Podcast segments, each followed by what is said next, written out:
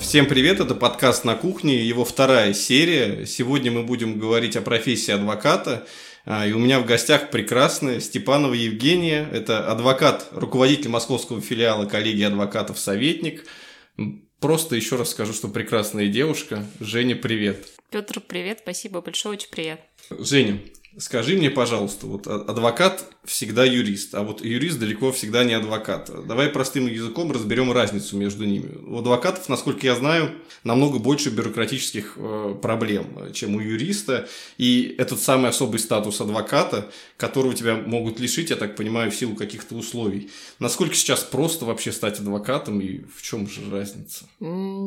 Вопрос понятный и интересный. Действительно, многие так миксуют понятия адвокат-юрист, все в одну кучку, непонятно, кто что делает. Э, попробую объяснить просто. Юрист — это любой человек с высшим юридическим образованием. Ну, наверное, кто-то себя называет и без такового, но на самом деле э, для этого нужно, конечно, 6 лет отучиться, постараться и так далее. Адвокат — человек, который сдал специальный экзамен, заплатил взнос, и получил заветную корочку адвоката, которую выдает только Минюст. То есть это официальное удостоверение. И только адвокат имеет право заниматься уголовными делами. Просто юрист любой другой человек э, защищать по уголовным делам не может. Это такая специальная категория, особо сложная, для которой нужно вот э, красную, красную корочку иметь, которая есть а за что, за что тебя могут эту красную корочку лишить?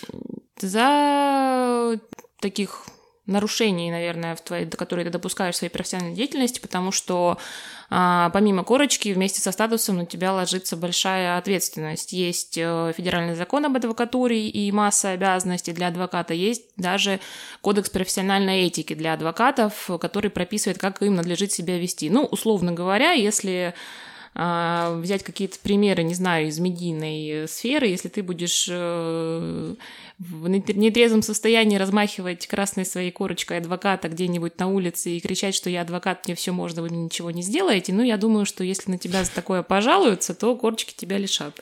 А какие-то особые привилегии эта корочка дает? Ну, бесплатный в... проезд, понятно, нет, но...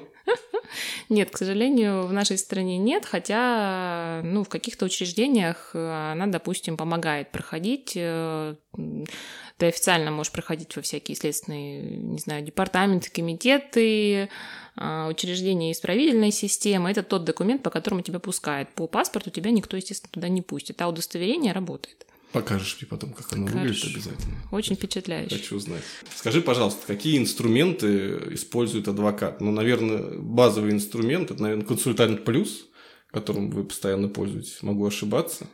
Может быть, есть еще что-то? Ну, консультант плюс, безусловно, э, но это правовая система, законодательная платформа, сборник, так сказать, законодательства, практики и всего прочего. Есть а, а, аналог ей гарант – тоже совершенно неплохой. То есть здесь выбирает каждый по себе. Это исключительно дело вкуса и, может быть, партнерства.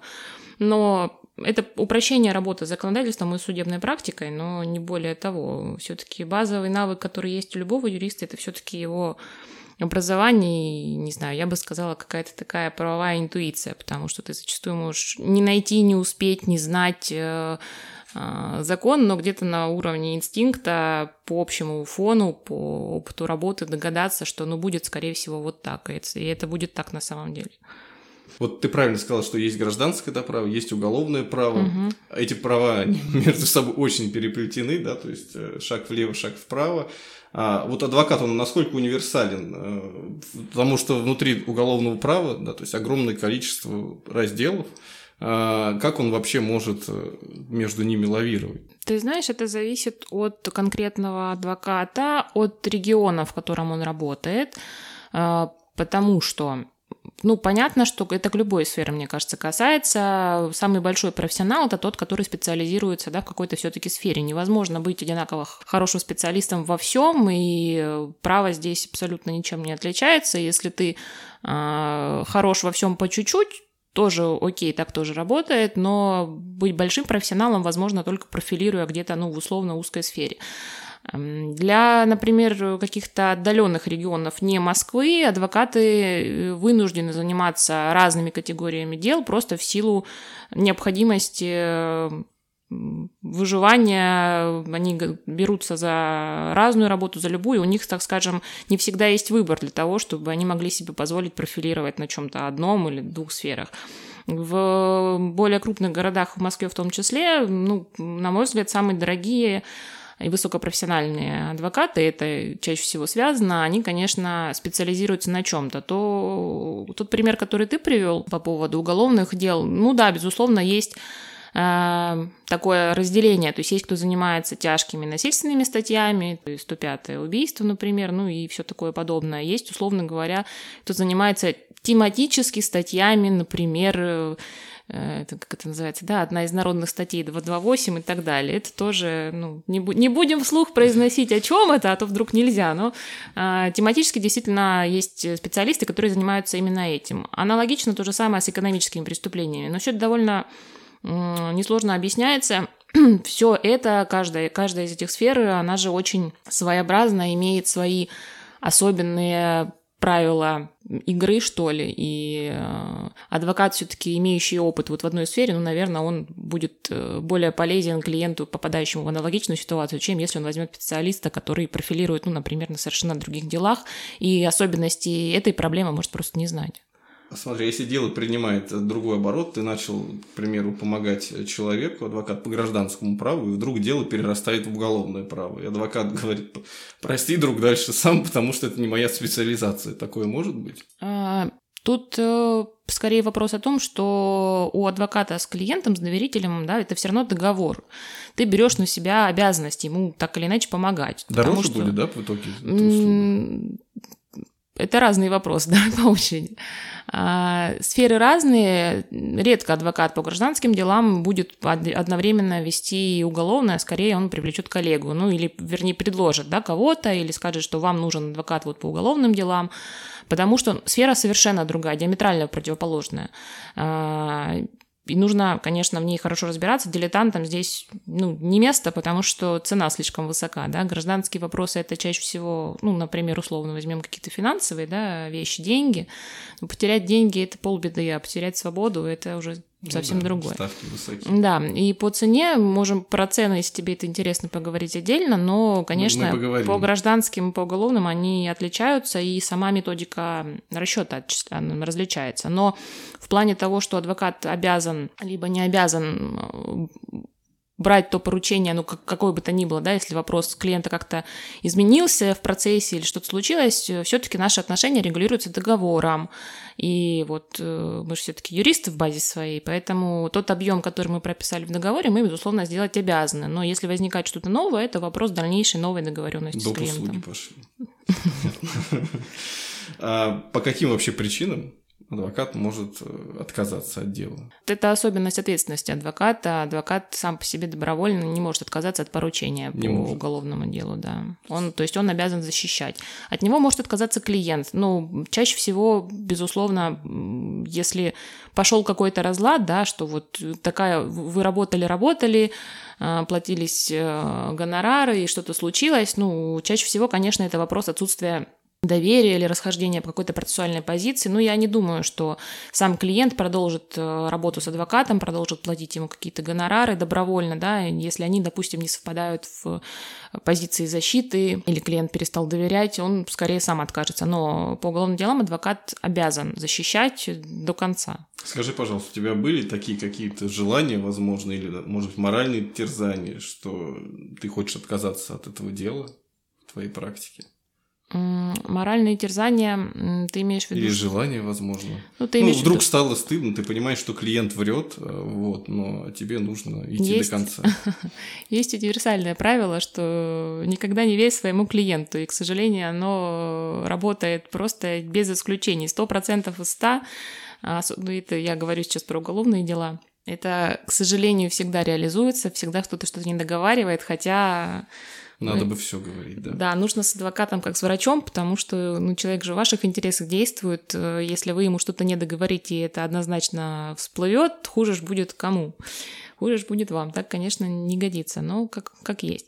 Моральные аспекты я уголовными делами занимаюсь все-таки в меньшей степени, гражданскими и всякими другими э, категориями экономическими, банкротными, семейными и так далее. Больше в той части, где может быть какая-то моральная дилемма по уголовным делам, у нас еще на первом курсе мы задавали этот вопрос э, куратору нашему в группе, а он был в свое время очень известным адвокатом, и он отвечал так, что ваша работа не в том, чтобы знать э, и думать о том, виновен ваш клиент или не виновен. Ваша работа в том, чтобы защищать его права. Если его права нарушаются следователем, дознавателем, полицией, судом. Ваша работа его защищать. Не ваша задача выяснять, виновен он или нет. Это должен делать следователь, утверждать суд и так далее. Если его права не нарушаются, вы за этим следите, вы нормально, хорошо выполняете свою работу. А насколько сложно удается быть беспристрастной? Или адвокат, наоборот, должен вот загореться страстью к защите? Тут я бы даже объединила это даже. Вопрос не урезая его только в части уголовной практики, это любой работы касается. Э, сложный вопрос, потому что, с одной стороны, есть такое золотое правило, что если, допустим, у тебя у самого возникает какой-то правовой вопрос, то обязательно нужно нанять человека со стороны. Сам себе самый плохой адвокат, э, потому что ты не можешь к своей личной проблеме, которая тебя лично касается, оставаться беспристрастным, а это портит качество работы. Но, с другой стороны, если мне так кажется, если у тебя нет страстного, ответственного отношения, если проблема тебя ну, не задевает лично, то, наверное, и работу ты не сможешь сделать на 100% качественно, потому что ну, тебе, по сути дела, все равно. То есть так, не так, без разницы. Если ты совершенно безразличен к сюжету, к человеку, к его проблеме, у тебя нет вот этого инстинктивного желания помочь, то и работу ты сдел... не сделаешь ты так хорошо, как должен. Я вот знаю много, получается, врачей, много знаю людей, которые работают в полиции, наверное, ну, вообще во многих государственных службах, и в определенного рода у этих людей есть профдеформация. Вот скажи, какая-то профдеформация, которую ты можешь признать, она существует у адвокатов? Да, конечно, однозначно. У нас у любой профессии такой есть профдеформация. У нас мы очень много говорим. Очень сложными предложениями, даже в простой жизни. Ты учишься этому в университете, в моем случае, 5 лет, эм, и ты после этого, выходя, ты просто не можешь ни писать, ни разговаривать по-другому. Мне пока все понятно. Большая. Это хорошо, но вообще, конечно, проблема в том, что очень сложные конструкции для восприятия получаются, и ты страдаешь от того, что не можешь упростить свою мысль или свой текст, а это иногда нужно нужен. А вот давай как раз вспомним, как все начиналось. Твой самый первый раз. Как это было? Что ты в чувствовал? суде ты имеешь в виду? Да, что ты чувствовал? Стресс, адское волнение. Адвокатура — это такая, ну, в моем случае, работа. Мы сами про себя говорим, что мы юристы-пожарники. То есть у кого-то что-то загорелось, ты побежал тушить. Готов, не готов, было у тебя время подготовиться, не было. Просто ты идешь э, э, грудью на амбразуру и вот разбираешься, потому что, потому что зачастую тебе, конечно, звонят именно в тот момент, когда некому помочь, помогите, спасите, пожалуйста, и все, все пропало еще вчера, но очень надо. Первый раз у меня был суд, по-моему, это было дело трудовой спор трудовой спор, и как-то так сложилось, что именно в первом же деле у нас была очень, на мой взгляд, нечастая процедура медиации, ну, то есть когда есть некий человек, медиатор, пытающийся примирить две стороны, у нас это был, соответственно, работник и работодатель. То есть, честно, это вот за почти 9 лет моей работы это был первый и единственный случай, когда я работала вместе с медиатором. Ну, такое вот было оригинальное первое дело. А как ты обретал эту уверенность, получается? с каждым годом? Опытным путем. Ты просто ты каждый, ты каждый раз идешь и нервничаешь. Нет такого дела, Нет как... такого, что о, этого судью я знаю, тут все будет хорошо. Может быть, у кого-то другого, могу говорить только за себя и за своих коллег, ты каждый раз идешь и переживаешь. Ну, если ты, опять же, не безразлично относишься к делу. А я не могу себе представить, чтобы я к делу, которое веду, относилась безразлично. Ты все равно вкладываешь туда и время, и душу, и особенно когда э, чувство вот это, что правда на твоей стороне, ее нужно отстоять, а, все равно ты переживаешь. Это самое приятное в твоей работе? Именно процесс удовлетворения от... Да, э, от того, что достигается правда. К К сожалению, это случается не так часто, как хотелось бы, да, это, безусловно, приятно. Я бы сказала, вот мне не столько да, приносит удовольствие, удовлетворение от вот того, что я защитила правду или выиграла, хотя это, безусловно, здорово все-таки приятнее, когда ты чувствуешь, что ты людям реально помог, и вот э, и они тебе благодарны, и ты видишь овеществленный какой-то результат своей работы, труда своего времени. Но это вот что-то такое в совокупности. Это не столько, наверное, ублажение своего эго, хотя, ну, отчасти, безусловно, сколько чувство, что ты реально помог, что ты принес пользу, причем вот ее можно пощупать.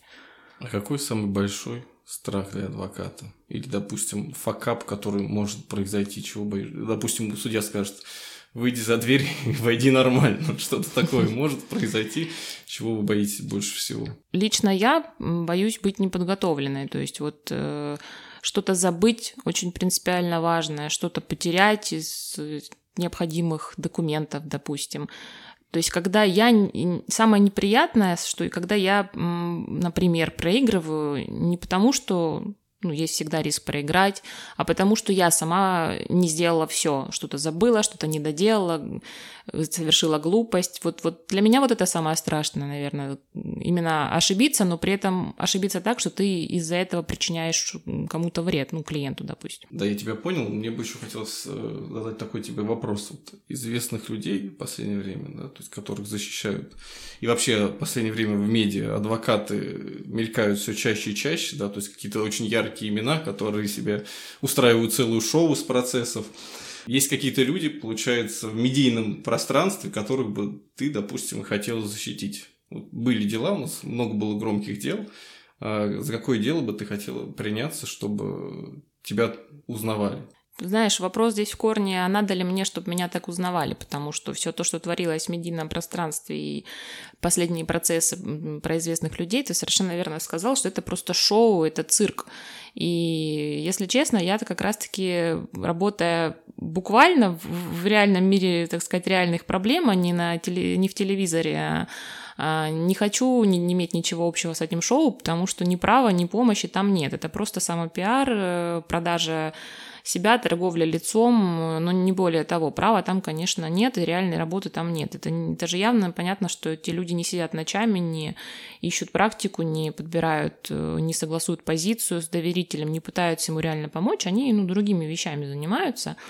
Поэтому в данном контексте я бы вообще не хотела ничем таким заниматься. Я какое-то внутреннее противоречие имею а, на чужом горе вот э, торговать лицом. Когда ты заслуженно чем-то становишься известен, э, какой-то победой, но ты становишься известен потом, наверное, не в процессе, что я вот сейчас такой молодец, помогаю вот такому вот лицу, я сейчас все решу, такой невероятно талантливый. А если не получится? Скорее, я бы предпочла, что ты хорошо сделал свою работу, помог человеку, компании, группе лиц, не суть важно. И после этого твое достижение осветили, об этом поговорили, тебя спросили, как это получилось. Такой процесс, мне кажется, более закономерным. А дорого ли это вообще? То есть, вот как раз мы к деньгам с тобой возвращаемся. Если бы, допустим, пришло какое-то известное медийное лицо, и процесс там перерастет в шоу, это понятно, и просто я обратился с какой-то своей проблемой, насколько цена будет э, различаться? Ну, допустим, по той же статье, что и там.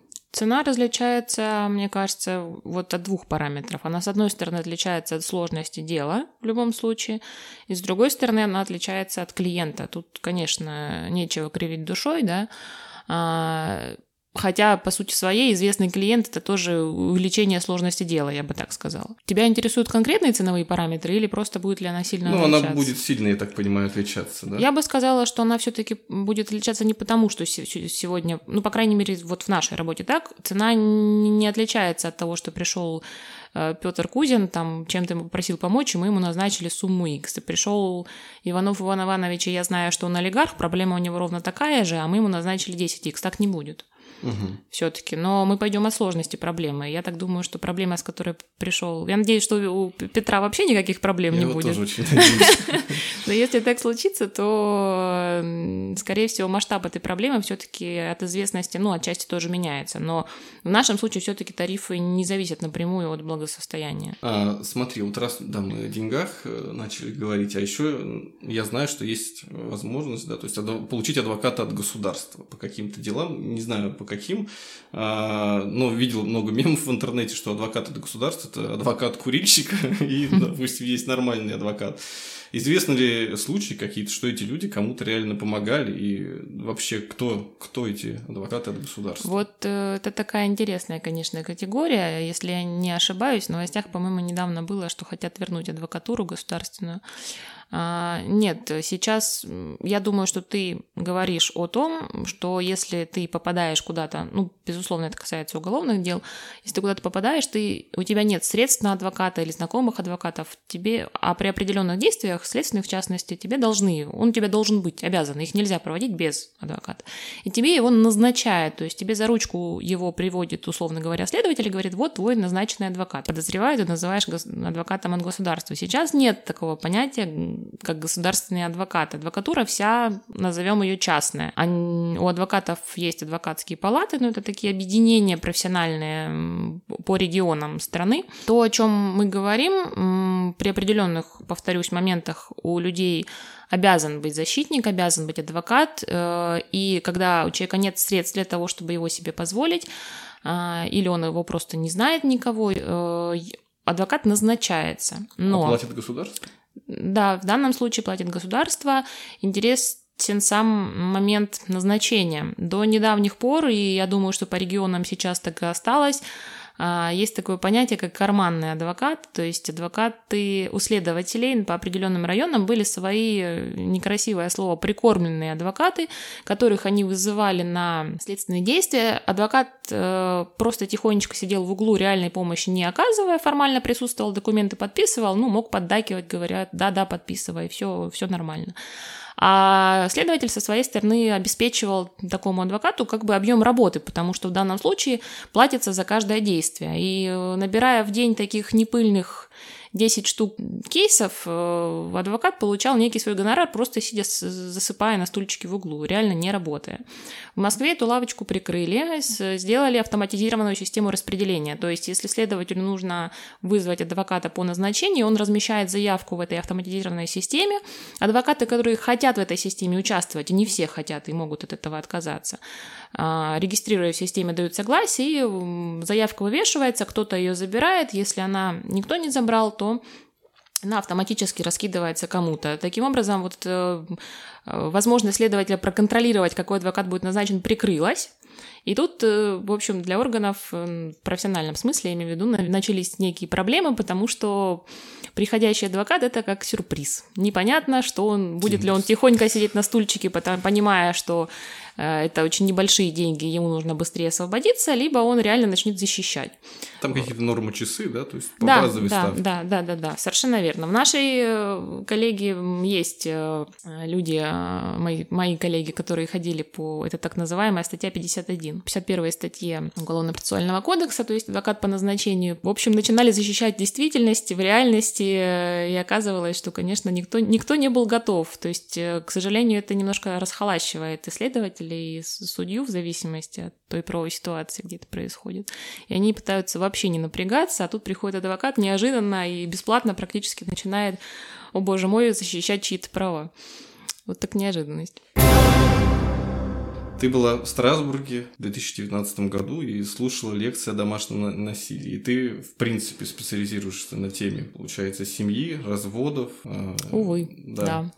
А, хотел бы я узнать у тебя. Надежда есть, что у нас в России будет принят закон о домашнем насилии? Надежда. Чего нам ждать в ближайшей перспективе? Надежда, это умирает последний. Я действительно проходила обучение в Страсбурге. Это касалось, в частности, конвенции о защите от домашнего насилия, которая была принята в Стамбуле. Россия к этой конвенции, к моему личному огромному сожалению, пока не присоединилась, но, отвечая на твой вопрос про надежду, я ее все-таки еще питаю. Боюсь, что это не произойдет, конечно, в ближайшие годы, но я очень надеюсь, что это произойдет вообще в принципе, потому что проблема больная, стоящая в полный рост, э, но инициативы по ее решению пресекаются просто на корню. Есть, э, на мой взгляд, известный законопроект Оксаны Пушкиной, которая депутат э, Госдумы. Именно она лоббировала очень законопроект против домашнего насилия. Я не буду оценивать его реальную, скажем, полезность и механизмы, которые там предлагались, ну, потому что это вопрос дискуссионный, но сама идея того, что нужно это насилие как-то идентифицировать, признать его существование, специфику и сложность. Это не то же самое, что кого-то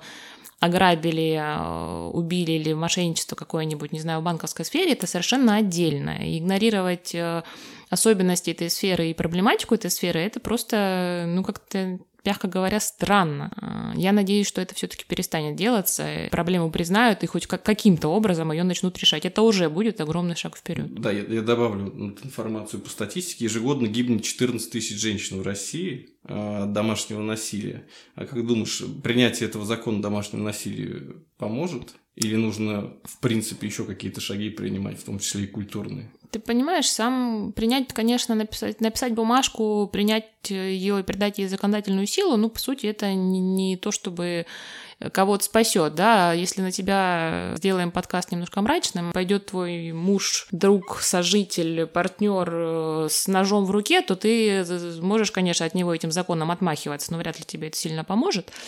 А, и магическая какая-то сила на тебе тоже не, не снизойдет, и ты не защитишься. Здесь чуть-чуть о другом речь. Это система, системная проблема, и системным должны быть, должно быть решение. С одной стороны, конечно, нужно принимать законодательные акты, какой-то вектор задавать, что ли, политики, потому что без этого к этому органы просто не проявят внимания. С другой стороны, правоохранители наши, безусловно, той же профдеформации, которой мы уже говорили, подвержены. И занимаясь каждый день какими-то тяжкими статьями, а, видя очень неприглядную, неприятную сторону бытовой жизни, но, безусловно, когда к ним кто-то приходит э, с синяком под глазом, а завтра эти, эти же люди примирились, конечно, они в своей какой-то шкале приоритетов задвигают этот случай на подальше, их тоже можно понять. Поэтому отделы даже просто, которые бы этим занимались, куда приходили бы жаловаться, они не должны быть теми же самыми вот сейчас работающими. Это должны быть профильные, обученные специалисты с, с особой подготовкой, в том числе с подготовкой психологической, я имею в виду навыками и знаниями психолога, потому что домашнее насилие, здесь очень много психологии, и без понимания того, почему это происходит, как это происходит, без понимания вот этого круга насилия, ну, ты не поможешь, даже если очень хочешь. Конечно, закон сам по себе ничего не решит, но то, что сейчас имеется отрицание вообще этой проблемы как таковой, что да все у нас хорошо, этого нет. А то, что это есть, ну, это, не знаю, статистический, предел статистической ошибки. Вот, вот это меня пугает, и мне кажется, что Пусть хотя бы мы с чего-нибудь начнем, пусть хотя бы будет закон, завтра к нему подтянется что-то еще, это хотя бы вектор развития. Сейчас даже нет точки начала для того, чтобы что-то развивалось. Смотри, вот мужское насилие над женщинами, оно бесспорно существует, а женское насилие над мужчинами, оно в каком проценте от общего количества дел присутствует в России? Это вообще, можно сказать, погрешность? Процент, конечно, я не назову, не статистик, но да, нужно оговориться, что традиционно, что ли, говорим о насилии когда мы говорим о домашнем насилии, имеется в виду, что есть тиран мужчина и жертва женщина, ну или ребенок. Но вот конвенция о защите домашнего насилия, которую я упоминала, стамбульская, она как раз-таки половом, полового признака не имеет. Она имеет отношение вообще в целом к категории домашнего насилия, которая так или иначе определяется взаимоотношениями в этой группе людей, что это дома, что это за закрытой дверью, что это близкие какие-то отношения. Но кто, кого, кто кому причиняет вред, конечно, не указано. И такие ситуации тоже, безусловно, бывают. Страдают мужчины. Просто так уж исторически сложилось в силу физиологических каких-то особенностей склада психики, характера, что чаще всего агрессором выступает мужчина, но не в 100% случаев. Ну, давай поговорим о бракоразводных процессах. У нас Россия в топ-1 в Европе, а, по-моему, в мире хуже только на, Мальдивах. Да? В России из 10 браков 7 разводов. 2021 год статистика. Что мы можем сделать, чтобы это число сократилось? А надо ли нам, чтобы оно сокращалось. Показатель, конечно, некрасивый, но я бы так сказала, что, знаешь, как развод это же не зло само-то по себе, да, сам вопрос расторжения институт брака, брака да, он-то сам, ну, не всегда он плох, то есть если вам друг с другом очень плохо, и вы совершили ошибку, расторгли брак и нашли другое место, где вам и вашим детям будет гораздо лучше, в общем-то, сама-то по себе идея нормальная и хорошая, и здравая, чем по сравнению, например, с идеей, где ты обязан в силу религии или невозможности по закону развестись, и всю жизнь ты страдаешь. Например, в случае того же домашнего насилия всю жизнь. Ну, либо ты страдаешь всю жизнь, либо ты... Мне вот как раз удивительно. То есть мы находимся в топе по разводам, мы находимся, в принципе, ну, на лидирующих позициях по домашнему насилию. Угу. То есть, если тебе что-то не нравится, ты разводишься. Но при... И, казалось бы, показатель домашнего насилия должен быть значительно меньше. Но при этом э, обе строчки, они в топе то, если честно, я-то как раз-таки прямой зависимости э, и взаимосвязи этих двух вещей не вижу, потому что домашнее насилие не обязательно происходит в браке, а развод совершенно тебе не гарантирует то, то что ты э, освободишься от агрессора и заживешь тихой, спокойной жизнью. Тут как раз-таки, к сожалению, развод чаще всего, если мы опять же смотрим психологию процесса, а развод выступает красной тряпкой, э, фигурально выражаясь, и зачастую еще больше усугубляет положение и приводит агрессора как раз-таки триггерит его, как э, популярное слово, да, и доводит его до белого коленя. И в этом смысле развод может еще быть причиной тяжкого вреда, а не освобождения от твоих проблем. Поэтому тут, если есть зависимость, то она даже скорее обратная, чем прямая. Мы обречены в России? Нет, мы не обречены, если мы об этом говорим, и если мы об этом думаем, пока еще есть такие люди, если мы все-таки стараемся какие-то усилия предпринять, тут работа же не, не только с одной стороны, в плане законодательной, такой сухой формалистской. Э, это вопрос более широкий и социальный, в плане просвещения те же самые лица, которые страдают, они зачастую не знают, что можно куда-то пойти, что можно куда-то обратиться. А тем, тем, тем временем такие ресурсы и такие места есть, и просто их нужно популяризировать, информацию о них нужно популяризировать, размещать. Но это как любая другая социальная помощь, как помощь животным, как помощь людям без места жительства. Это все туда же. Просто в базе, если эта проблема в государстве отрицается в принципе, то и социальную рекламу, условно говоря, такую никто не допустит. Да? Поэтому я, в общем, и хотела, хотела, чтобы это хотя бы перестало отрицаться. Вот мне очень интересно, ну, у меня есть идея, угу. даже это определенного рода. Вот к тебе приходит пара, ну, не пара, наверное, один человек обращается к адвокату, потому что он хочет развестись. Первое, это мне интересно, сколько дел разваливается, до развода не доходит сейчас. А второе, есть ли такая опция обязательное посещение психолога? Вот мне кажется, если внедрить эту опцию перед разводом, чтобы люди обязательно должны были проговорить свои проблемы с психологом, там, не знаю, назначить три сеанса, и только после этого ты можешь оплатить там пошлину на развод, и дело будет, делу будет дан ход.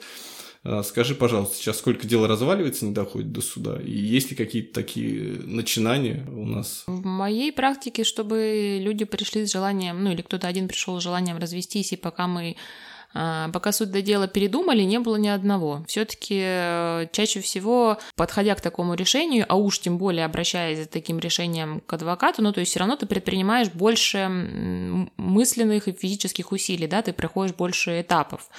А, и доходя уже предпринимая столько действий, ну, сложнее, наверное, передумать, твое решение сформировано. По психолога, идея сама по себе хорошая.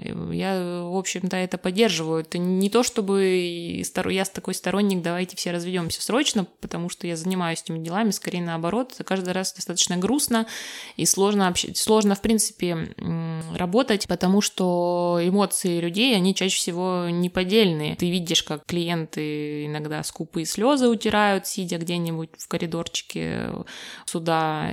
Это все, мы же тоже живые люди, это очень некомфортно и морально непросто. Хотя с профессиональной точки зрения это не самые сложные сложные дела. Консультации психологов хороши. Я думаю, что сам процесс э, развода, я вот как юрист, наверное, была бы не против, если они были бы... Сам процесс был бы сложнее, чем он есть сейчас, потому что если у вас нет несовершеннолетних деток, то вы можете просто в ЗАГС вдвоем прийти и подписать бумажку и разойтись. Как раз пришли, расписались, поженились, также и пришли и расторгли брак. Все-таки более сложная процедура, мне кажется, формировала бы более ответственное отношение. Так, Давай теперь обсудим тебя, Жень. Ты танцуешь? Что, как, где? Какие у тебя успехи? Сколько уже лет прошло? А, танцы, ну, это такая форма психологической разгрузки, да, потому что мыслительная работа целый день, очень много э, работает речевой аппарат, очень много говоришь, очень много общаешься, переключаясь с сюжета на сюжет, с жизненной ситуации на жизненную ситуацию, ты вы, вымотан к вечеру, и нужна какая-то совершенно альтернативная активность, поэтому поэтому я ушла в танцы, ну, в данном случае так называемый high heels, frame-up, то есть такие так, женственные направления танцев на высоких каблуках. Угу. Вот. Мы увидим больше видео? Нет, нет. Я же адвокат, то меня корочки, представляешь, вдруг лишат. У нас же есть этот э, оригинальные способы э, карания каких-нибудь учителей, э, как назвать, особо уважаемых профессий, что ли, которые, если вдруг они... Да, если ты учительница. Например, да, да, тебе нельзя, не знаю, выкладывать фото в купальнике, танцевать танцы на пилоне и так далее. Ты же не человек. В общем, я это совершенно категорически не поддерживаю, но вдруг где-нибудь что-нибудь на меня кто-нибудь пожалуется, что я недостаточно официально для адвоката, проката, поэтому нет, видео боюсь, что мы пока не увидим.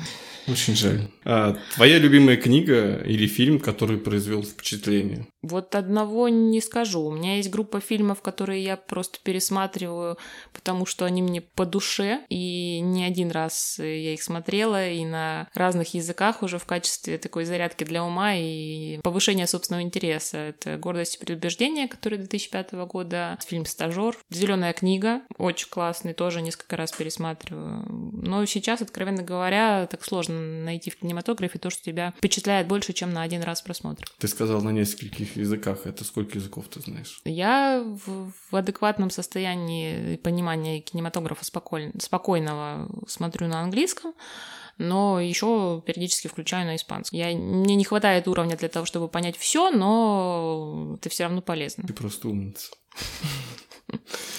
Жень, если бы пришлось остаться с одним из пяти чувств, какое бы чувство ты для себя оставила? Непростой вопрос Очень вообще. непростой, да. Так я сразу пойму, что ты любишь больше всего. Не уверена, что это будет однозначный ответ на второй твой вопрос, потому что я очень прагматично в данном случае смотрю на вещи. Если 80% информации мы получаем через зрение, то, конечно, все остальное можно тем или иным образом решить. Вкуса многие из нас полишались в связи с коронавирусными всякими э, штуками и историями, так же, как и обоняние. Без них неприятно жить можно, а осязание слух тоже сложно, но решаемо, а вот со зрением прям проблема, потому что я была дважды в Москве есть такое заведение, в темноте называется, это кафе, где работают люди с, э, ограни... с либо вообще незрячие, либо с очень сильным ограничением по зрению, и ты кушаешь абсолютно полной кромешной темноте, ты даже не понимаешь, где вилка, угу. как ей пользоваться, где твоя еда. Захотелось в общем, в итоге ты, в итоге итоге ты ешь руками. Просто плюс рядом с тобой сидят совершенно незнакомые люди, ты не видишь, как они выглядят, э, столы общие, и э, вы с ними общаетесь, э, вас обслуживают люди вот с незрячие. Это такой, с одной стороны, социальный проект, с другой стороны, он позволяет почувствовать себя, как, собственно, чувствуют и живут люди незрячие. И это голову и понимание очень сильно переворачивает просто в качестве experience а я всем рекомендую сходить, не говоря о том, что два часа в темноте, э, если не ошибаюсь, они объясняют, что это мозг отдыхает, как будто бы он проспал. 8 часов, по-моему. Ну, то есть, не напрягая глаза, не напрягая зрение, мозг очень сильно отдыхает. Это очень полезно. Ты меня заинтересовала, и я даже хочу сходить. Сходи, сходи обязательно. А, я знаю ответ на следующий вопрос, но спрошу тебя его. Что самое первое ты замечаешь в человеке, на что обращаешь внимание? Вот очень интересно, потому что интересно, какой ответ на этот вопрос у тебя. Может, это поменялось. Что-то Э, поменялось, да? Не знаю, нет. Ну, ты всегда смотришь в глаза, естественно, но я смотрю на руки. Ответ неизменен. Неизменен? Отлично. Постоянство, признак мастерства. Есть ли какие-то социальные нормы, законы, с которыми ты не согласна? Социальные нормы или законы все таки это Ну, или то, или то. штуки. Ну, может быть, нет ни одного закона, с которым ты не согласна, зато есть какая-то социальная норма, против которой ты протестуешь.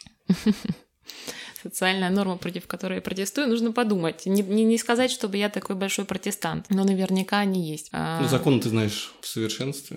Да, только тут такой нюанс, что ты скорее относишься к ним безлично, как к неизбежному злу. Даже если они хорошие или плохие, ты просто вынужден с ними жить и все. Нет, самый, самая жуть это, конечно, налоговый кодекс, который невозможно прочесть, невозможно понять, осознать, и даже юристу невозможно, не говоря об обычном человеке. И, в принципе, вся эта концепция того, что закон, закон любой написан настолько сложно, что человек не может его понять, сама идея этого мне глубоко неприятна и неприемлема. Я считаю, что все-таки так должно быть, должно быть написано понятно, ну, насколько это возможно. А, Давай представим, что ты выигрываешь в лотерею, ну, допустим, миллиард рублей. На что ты потратишь все деньги и перестанешь ли ты работать? Как, как приятно. Я просто после того, как я выиграла, представила себе, что выиграла миллиард рублей, дальше очень сложно собрать мысли в кучу.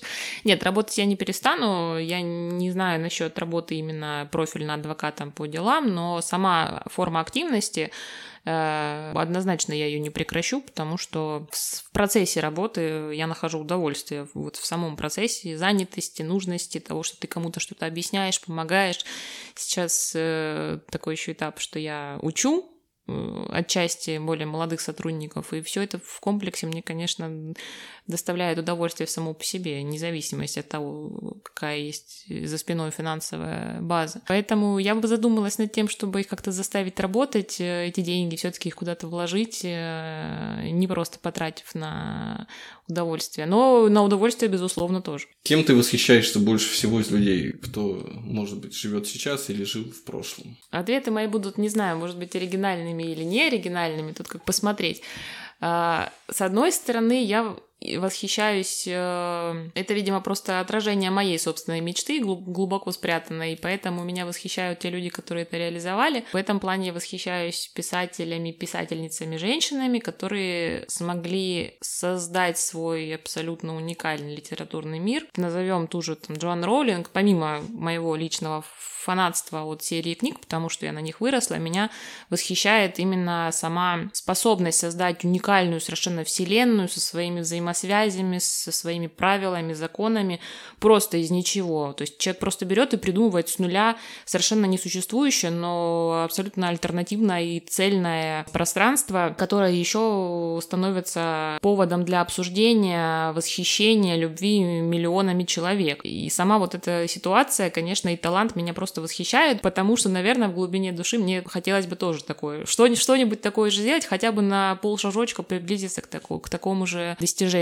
И таких людей-то, в общем-то, много. Та же Джейн Остин, аналогично известная женщина-писательница, создавшая множество культовых классических э, романов, по которым до сих пор многократно переснимаются фильмы в разных вариациях, но это говорит только о том, что темы, которые она затрагивала несколько веков назад, продолжают жить до, до сих пор. И это само-то по себе для меня уникальное качество, навык, талант. Это такая одна категория, куда-то больше в творчество, и вторая категория людей. Я восхищаюсь э, с учетом проживания уже несколько лет в Москве, образа жизни, когда тебе просто никогда ни на что не хватает времени, у тебя высасывают мегаполис из тебя все силы, ресурсы, ты, безусловно, уделяешь много времени работе, но тебе нужно еще где-то находить силы, время для себя, для семьи, для друзей, а иногда непонятно, где их взять совершенно и откуда взять. Меня вот в этом ключе восхищают э, работающие рядом со мной коллеги и руководитель главный наш, которые совершенно... Я, я просто не понимаю, где эти люди берут энергию и когда они спят. Но когда я думаю о том, что вот мне тяжело, вот я столько сделала и устала, я думаю о них, понимаю, какой объем дел, какой объем нагрузки на них, какого уровня задачи, какой сложности, какой интенсивности, какие интересные вещи они решают, э, находят какие-то выходы и еще при этом успевают, ну, не только работать, а совершенно успешно в других совершенно вещах, в семье, э, они путешествуют, много чем интересуются, они не замыкаются вот только на профессиональной деятельности и находят время для всего другого. Во-первых, я тут же беру себя в руки, и меня это очень стимулирует и активизирует, но, безусловно, меня это просто каждый день восхищает. Такая вот активная позиция по жизни, наличие энергии, неуемная абсолютно. Для меня пример, и мне бы, конечно, хотелось быть Дочь в этом на них похожим. Нет, почему? Что самое главное в жизни, Жень? Счастье быть счастливым человеком, самим собой. А вот что у каждого внутри этого, это вопрос индивидуальный. Так, ну и мы заканчиваем. Что ты чувствуешь по прошествии нашего подкаста? Ну, такой адреналинчик, конечно, дал. Вообще, даже не знаю, как описать. Ну, состояние такое, да. Эмоционально наполненное. В общем, хочется что-то бежать и, и что-нибудь делать важное, полезное, прекрасное. Мне было очень приятно пообщаться с тобой. И это был подкаст на кухне, вторая серия. Смотрите нас на Яндекс Музыке, э, в Apple подкастах и на Spotify, и на сайте inthekitchen.ru.